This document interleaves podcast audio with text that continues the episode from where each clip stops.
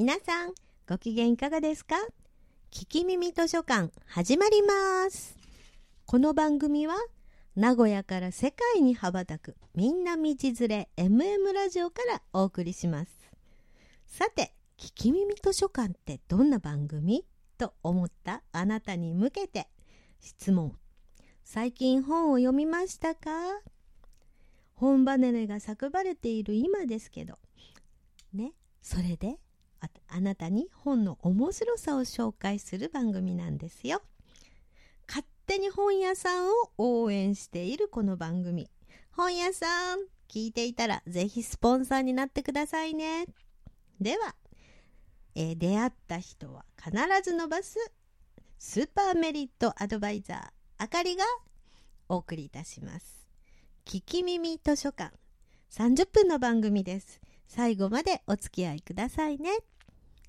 さて今日紹介させていただく本はえーですね漫画なんですけども漫画になってるんですけどもまあ最近見やすいように漫画になっててでまあところどころに普通に字の文が入るというあのものですが、えー、と動物が教えてくれる競争社会で生き残る方法ということです。えーはい。えっ、と、これはね、麻生、麻生、羽に、えっ、と、ろ、口二つのろと書くんですね。これなんて読むんですよね。うろ。えー、ごめんなさいね。作者の人調べてなくて。あともう一人、篠原かおりさんという方が書いてる本なんですけれども、文教者というところから出ています。はい。えー生物か生物学から考えた生き残るための習慣と戦略っていうことなんですね。はい。え、麻生ハロ、麻生ハロさんでした。書いてありました。ごめんなさい。麻生ハロさん。では、えっ、と、その本を紹介させてもらいます。まずね、あのーこれ探すときは黄色なんですよ。黄色に水色、青、青っぽい水色が入ってるので、まあ、とっても探しやすい本です。で、あの競争競争社会で生き残る方法って書いてありますけれどもあの帯のところに人間動物は人間よりも過酷な社会で生きています。動物は人間よりも過酷な社会で生きてますって考えあ書いてあります。でえーって目を引いてで私これ買ったんですね。でそういうようなことが書いてあって動物社会も厳しいんだよなーっていうようなことが書いてあります。それでですねまあいきなり表紙のところにもうすでになんかペンギンのことについて書いてありましてぐーっと内容を読みたくなっちゃうような本ですからぜひ見つけてみてくださいね。で最初にパッと,、えー、と開きますといきなりの名言が飛び出します。ダーウィンです。チャールズ・ダーウィンの話。えーいいですか？読んでみますね。酒で酔いつぶれた猿は、もう二度と酒には手を出さないだろう。つまり、人間よりよっぽど賢いのである。もう一度言いますね。酒で酔いつぶれた猿は、もう二度と酒には手を出さないだろう。つまり、人間よりよっぽど賢いのである。チャールズ・ダーウィン。そうですね。確かにね、動物は生き残ってなきゃ、生き残っていかなきゃいけないから、酔いつぶれてヘロヘロになっちゃったら、まあ、確かにもうダメっていう感じになりますよね。まあね、あの、おのずから、えー生き残るっていうことを考えなくちゃいけないよって動物の社会って過酷なんだよって動物園に行ったりとかネイチャーの、まあ、番組見てあ動物素敵だな気楽だなって言ってる人たちもいると思うんですけどそれはね見た目だけで実は動物たちからしたらそうでもないっていうことが書いてある本です。はい。では、ペンギンのところに行きます。えー、皇帝ペンギンのことですね。主な生息地、南極大陸。南極も最近氷河が溶けてるっていう風になってるからね、ペンギンさん頑張ってほしいです。はい。えー、出る杭は打たれる。出る杭は打たれる。ペンギンの教えっていうことです。ペンギンの中にも出る杭は打たれるんですね。ではちょっと漫画の部分読んでみます。欲望の尽きない人間社会には裏切りがつきものである。しかし、それは必ずしも人間だけの話ではない。ペンギン。人間と同じく群れで暮らす生き物である。体は黒と白のもふもふと密集したげに覆われ、よちよちと歩くキュートな姿は老若男女を魅了する。その愛らしい見た目に反し、ある種のペンギンは氷の上から海に飛び込む際、最初に仲間の一匹を蹴り落とす。すごいですよ。仲間の一匹を蹴り落とす。なぜ天敵のシャチが待ち伏せしていないか確かめるためだ。まあね、探知機とかないですからね。あだから、一匹蹴り落とすわけですね。で、蹴り落としたペンギンが無事に浮かび上がってくれば、みんな安心して海に入る。まあこれね、基本ですよね。生物の。これは少数の個体を犠牲にすることで大多数のペンギンという種を守るための本能だと考えられている。すごいね。蹴り落とされるのは決まって海に一番近い戦闘集団のペンギンである。彼らは教えてくれる。先頭を歩くということは危険がつきものである。ねこれよくあの、私、時代劇好きで、あの、戦闘場面とかで先駆けとかなんかで一番に突っ込む人。あれすごいなーって思うね。一番やりっていうのか、なんていうのかね。あの、あの人たちはすごい勇気がいる。あと、しんがりも大変って言いますけど、まあ、すごい勇気がいるんだけど、まあ、成功したら、もう、それはそれはまたすごい、え、栄誉であるってことですからね。だからこのペンギンちゃんは単にまあ、蹴り落とされちゃうわけなんだけども、そこでなんですけどね、蹴り落とされたペンギンちゃんは、最初に海に入るわけだから、あのー、一方で最初に海に入るペンギンが最も多くの餌を得られるというふうに言われてるわけですから、まあ、一か八かですね。最初に落ちて自分の人生、えー、シャチに食べられて死んじゃうか、あるいは人よりもたくさんの餌を取れるかという、まあ、すごい世界に生きてるんですね。はい。で、まあ、その次に、えー、未知の領域や新しいビジネスに挑戦する人は、ファーストペンギンと呼ばれている。出る杭は打たれる。しかし、時代を切り開くのはいつだって先頭を行くもんなんである。っていうことですね。大勝負に出るわけですね。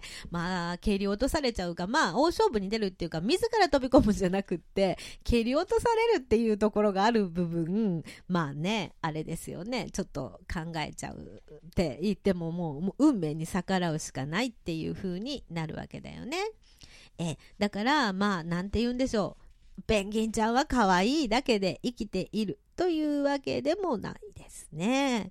はい。で、あの、ペンギンちゃんって実は、なんか、飼育されると40歳、40年ぐらい生きるのもいるそうなんですけれども、あの、そうやってシャチに食べられちゃうっていう人もいる、人じゃないですね。ペンギンもいるわけで。ほいでね、またね、蹴り落とした仲間が運悪くですよね。本当に運悪くシャチに食べられた時はどうするかって言ったら、ちょっと待って、まあ、当然ですけど、しばらくしてからもう一匹蹴り落とすんですね。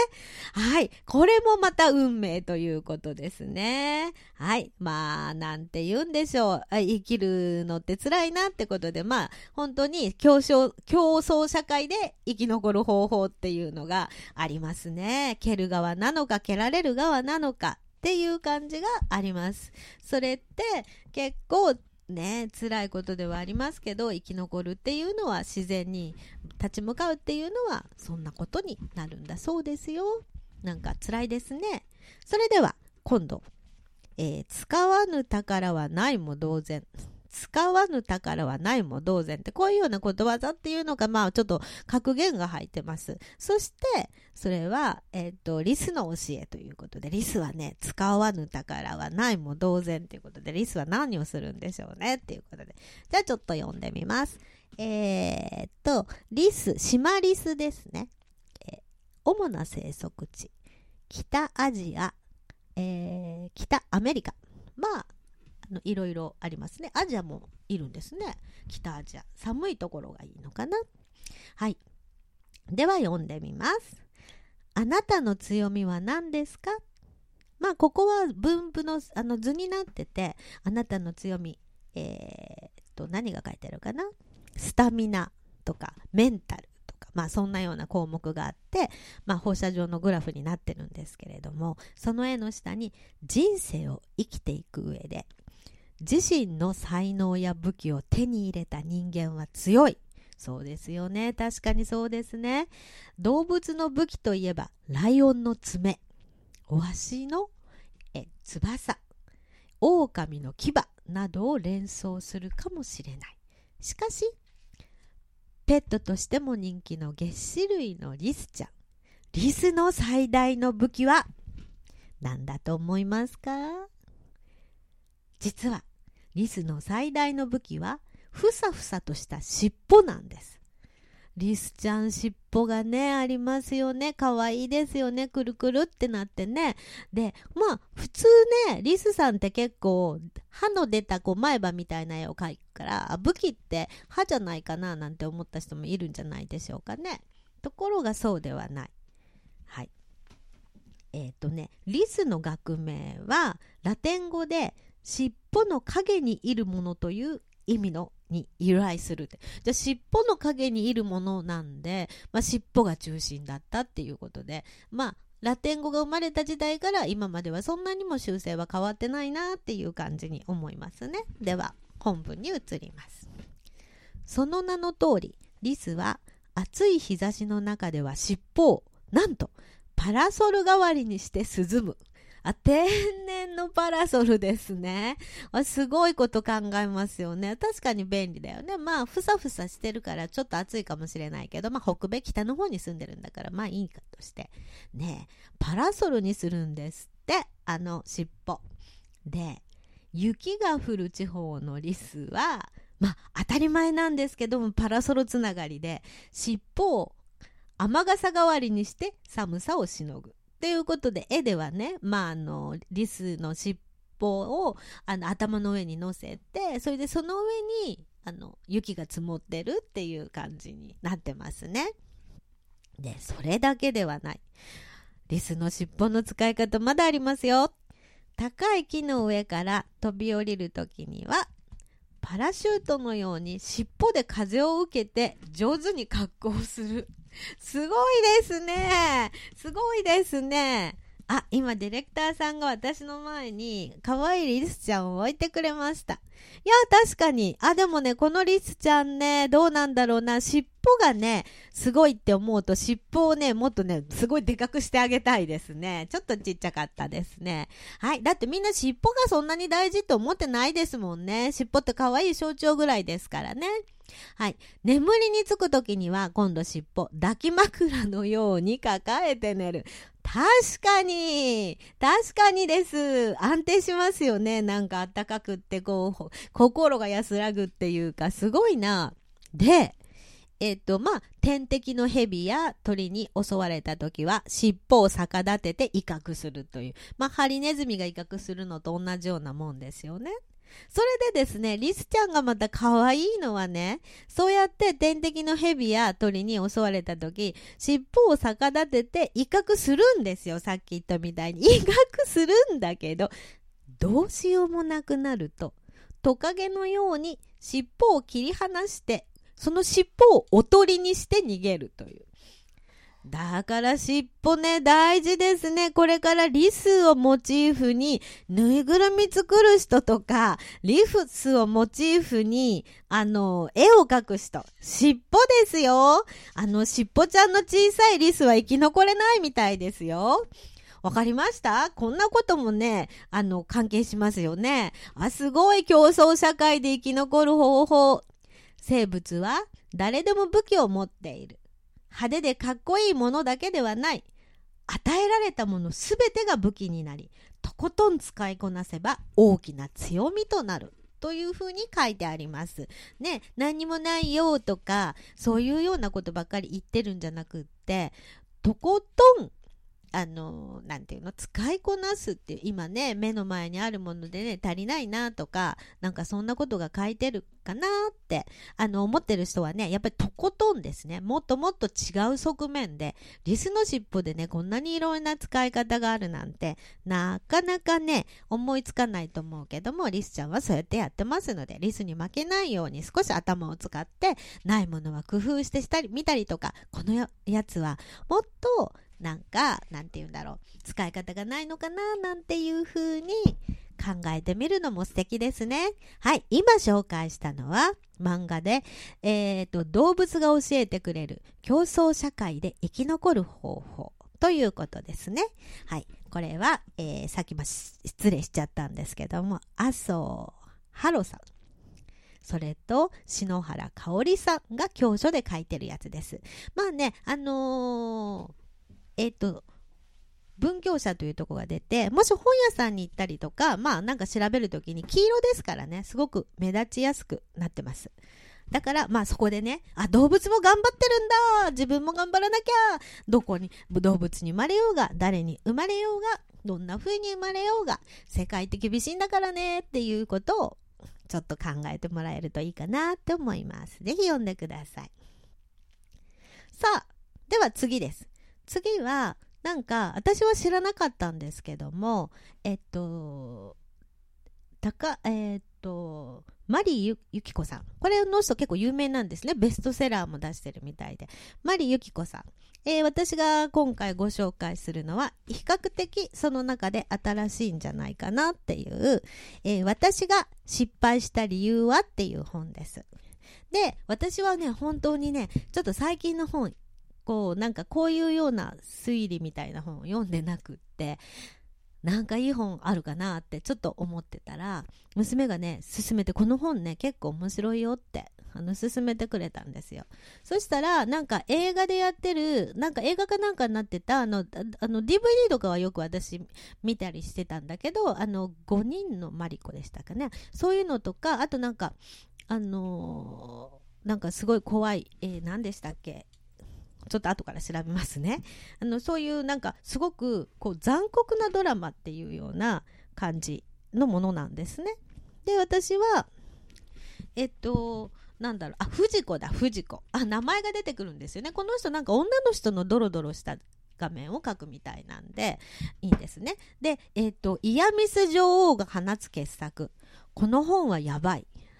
はい。って書いてあるんです、帯に。で、読後の幸福感は一切保証されません。講談社文庫。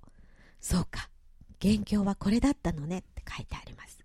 運がなかったとかって書いて、この本は私が失敗した理由っていうので、まあいろんな失敗をしていくんですけれども、中で章がパッと開くと分かれてるんです。ケース1、ケース2、ケース3、ケース4、ケース5って。だから私パッと見た時には、あの、これ一つずつの短編かなと思ったんだ。ですけども、これがね、全部ね、わか、あの、一つの話で、ある方面から見たケース1、またある人から見たケース2、ある人から見たケース3っていうことで分かれているんですが、これはね、私結構おすすめではありますね。なぜかって言ったら、私たち結構、私とか、あの、なんかドラマとか推理とか海外ドラマものって結構見てるんですよ。で、なんか日本のやつって結構、あの、さらっと書いてないし、なんかつまんないなみたいな、ちょっと重いとこがあるんですよね。日本がこう、ちょっと、えっ、と、暗いイメージの犯罪者をやると。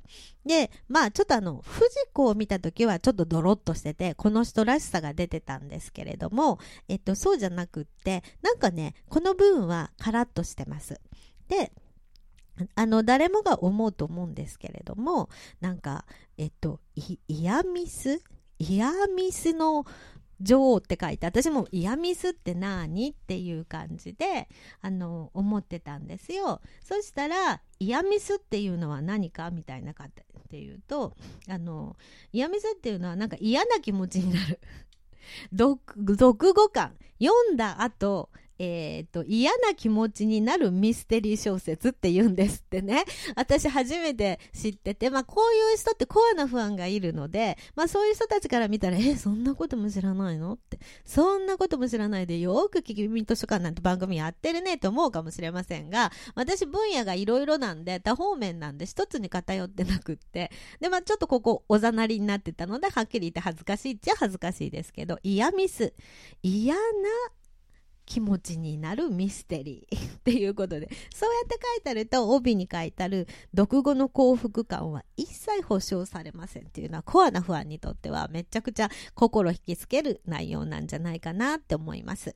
あ、それでちょっとまあ今資料が来て、えっと、さっきのやつは殺人鬼藤子の衝撃っていうやつですね。これね、すっごいドロドロしたやつだったんですよ。で、実は私見てたんですね。これね、この人が原作っていうのを知らなくって。で、まあそんな感じになってます。で、まあすごくベストセラー作家さんであり、賞もいただいてるってことで、初めて読んでみて、実は私、昨日のあの別に別の本を紹介しようと思ってたんですけど娘に「これいいから読んでみて」って言って言われて読み出したんですね夕方ね。そしてまあちょっといろんなことを雑雑多にやった後 夜夜にあでも最後続き読もうっていう感じで読んだんですよ。で読んでみたらまあ最後に見終わるわけです。読み終わるわけですね。そうするとうんとちょっとん？ん？っていう、まあ最後余韻が残る終わり方をしてたんですね。で、組み立ててみないとわからないんで、あの、もう一度、あの、それを拾って頭から読み直すっていうことがあるんですよ。最後まで読んだら、もう一回読みたくなっちゃうっていう風で、あのまた頭から読んで確認していくんですよ。あ、確かにここにこんな罠が仕掛けてあったとか、あ、確かに確かにっていう風で、そうだよ、これ確か読んだんだけどもう忘れてたよっていう風で、結構長い小説なので、最後の方400ページ目で終わってるんで、まあ長いので、最初からあの、行くと、まあまあ、なんて言うんだろう。まあ、細かいエピソードって忘れちゃうじゃないですか。そのちっちゃなエピソードの中に事件のヒントとか犯人のヒントが隠されてるっていうことがだんだん分かってくるんですよ。だからどうしてもなんか確認したくなっちゃってまた最初からああこれはそういうことだったのねああこれはそういうことだったのねって読み直していてそうかってすっきりしてふと時計を見たら朝の5時だったんですよ。2回400ページのものを2回読み直しちゃったっていう。ねえ。そして私娘に言ったんですよ。貸してくれたのはいいんだけどさって、まあ、面白かったんだけどさって。ほいで私ね2回ね読み直しちゃったのって言ったらそうよって。この人のはそうなんだよって言って。この人のはね1回目読んで2回目に気がついて2回3回と読むとどんどん面白くなってくるんだよって言って言われて当たり前でしょみたいな顔されてそういうことだったのかって。で、私は、まあちょっと今日の予定のを変えて、いや、すごい面白いので、まあ、読んでもらうと絶対いいよって思って、珍しく最近のミステリーでちょっと、まあちょっとおちゃらけてあったりとか、ストーリーが全部分かったりとかして、まあ好きな人は分かっちゃうんだけど、確かに、確かに、女王だわって。思いました。だからね、嫌な気持ちになるっていうよりは、謎解きの好きな人とか、あの、く、クイズとか好きな人は結構面白いなって思って。あとはそうなんだろう女の人のドロドロした気持ちとか女の人はそうよそうよねって思えるし男の人は読むとあ女の人ってこういうこと考えるんだみたいなことになるのでこれはまあ大人が読むことかな、まあ、ちょっとした欲望であったりちょっとした身勝手な女が好きなことやったりとかするんだけどこう回り回ってっていうことで。でこれね犯人がね最後ね特定してないんですよ。特定してないんだけどでももう一度読み直すと確実にわかるっていうか、まあ、私はあのー、あのそういう感じだったんですけど、まあ、確定してないって言っては言い切ってないっていうだけでまあまあわかるんですよ。だけど確認してみていくとそうかここにこうだったのかとかこの言葉は後からこういうことになったのかっていうもう上手にこう罠が張り巡らしてあってしかも忘れるような感覚で出てくるっていう感じなのでまあ割とあっという間にあの読めてしまいます。だから、まあ、日曜日に読むとか、あとはこれね、一番面白いのは、まあ、これぐらいの時間だったら、例えば東京から大阪に出張する間のね、新幹線の中とかでね、なんか読んだりとかするとちょうど読み終わるぐらいで、あ、なんか中身に引きつけられてくんで、まあまあ、なんだろう、時間が早く感じる。っていう風で、お一人の出張の時とかにはぜひおすすめで、やっぱりね、売れるものは売れるなっていう感じ。でも、まあ、ありますね。で、まあ、いろいろな、もうとにかくね、私が知らなかっただけで、いっぱい、あの、いろんなシリーズ出ていますい、いるので、読まれるといいと思うんだけど、ただ私はね、私の感覚からしたらね、これをね、最初からの謎を解いてやろうと思って読んでいくと、もうなんか進まないし、結構つまんなくなっちゃうんじゃないのかなっていうのが私の感想で。どうせみんなが2回も3回も読んだらじわじわと面白さが出てくるっていうんならもう本当に1回目はさらっとね読んでみて読んでみてそれからだんだん謎を解いてって最後まで謎解きが明かされていくわけで最後まで読んでやっぱり改めて私みたいに前を振り返ってみると、ここだったかとかっていう味わいが出てくるんで、やっぱりね、あの、最初からこれをね、いや、騙されないぞって絶対最後までで犯人あげてやるっていう気持ちで読むよりは、あの、なんて言うんでしょうね。まあ、さらっと読んでいって、そうかって言って。で、必ずいろんなところに散りばめられてある、あの、言ってることで、後から読むとわかるんですよ。ああ、ここでこう言ってるじゃないとか、ああ、この言葉はそこにつながるのね、みたいなのがあるんで、あ、あ、なんて言うんだろう。さすが小説だなっていう感じですね。だからこれはまあ紙の本で本当にじっくり読んで、で最後にこのページをパラパラと向かいながら、そうそう、こここことか、そういうのをね、あの、楽しめるっていうんで、まあ、ちょっとね、電子書籍で読むよりは、まあ、あるか、な、あるかどうかわかんないですけど、この人のは紙の本がおすすめですね。パラパラパラパラあっち行ったりこっち行ったりしながら、なるほどね、みたいな、すごい楽しい時間を、え、ー、と、過ごすことができました。えっ、ー、と、もう一度言いますけど、えっ、ー、と、マリ幸子さんで、今回は、えっ、と、講談社で、あの必ずっていう出版社が決まってるわけじゃないみたいなので、講談社文庫から出て、これも文庫本になってます。私が失敗した理由はっていうことですね。で、まあ、あのー、これがね、最近だとちょっとまあ新しいみたいなんで、他の分、やつもいっぱい出ておりますが、まあ、私は最初にここから入ったので、すごいなっていう感じであります。で、まあ、これね、2019年9月13日第一版発行っていう文庫本になってますので、あのー、まあ、あの手に入れて読んでくださったらとても楽しいなと思います。あの私がずっと前猿の惑星かなんかでなんかね猿が本当の猿がチンパンジーが地球からあの宇宙船で飛ばされてみたいなところから始まる猿の惑星シリーズがあったんですね。今のやつじゃなくって。あの、もうちょっと前のです。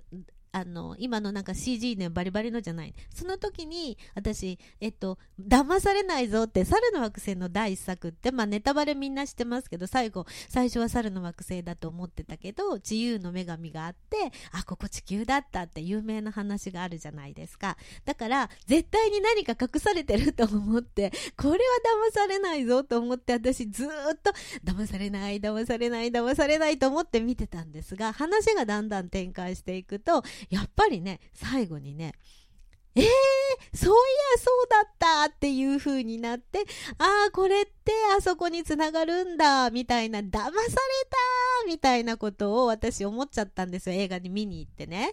で、それで、ああ、でも上手に作ってあるなって、映画でもやっぱり1時間半とか2時間かかるわけだから、ちょっとした、こう、エピソードなんて忘れちゃうし、で、私みたいに最初から騙されないぞって思ってても、本当にちょっとしたエピソードって忘れちゃって、実はそれがめちゃくちゃ大きな、後のやつ、まあ、バタフライエフェクトってありますけど、蝶がちょっと花、昔に跳ねるだけで事態が大きく変わっていくっていう、そういう分岐点があるんですね。で、それをね、覚えてたつもり、騙されないつもりが、もう見事に見事に騙されちゃった体験があって、それは結構楽しかったんですよ。今回のこの、マリサチコさんのやつは、まあ大体ですね、そんな感じの感動を得たやつですので、ぜひ、あの、読んでいただけるといいかなと思います。で、最初の競争競争社会で生き残る方法が黄色の表紙だった今回は、えっ、と黒がメインの表紙になってますのでまあそれをね本屋さんでちょっと見つけたら一回ね読んでちらっと見てみてそしてよかったらぜひ買ってくださいね。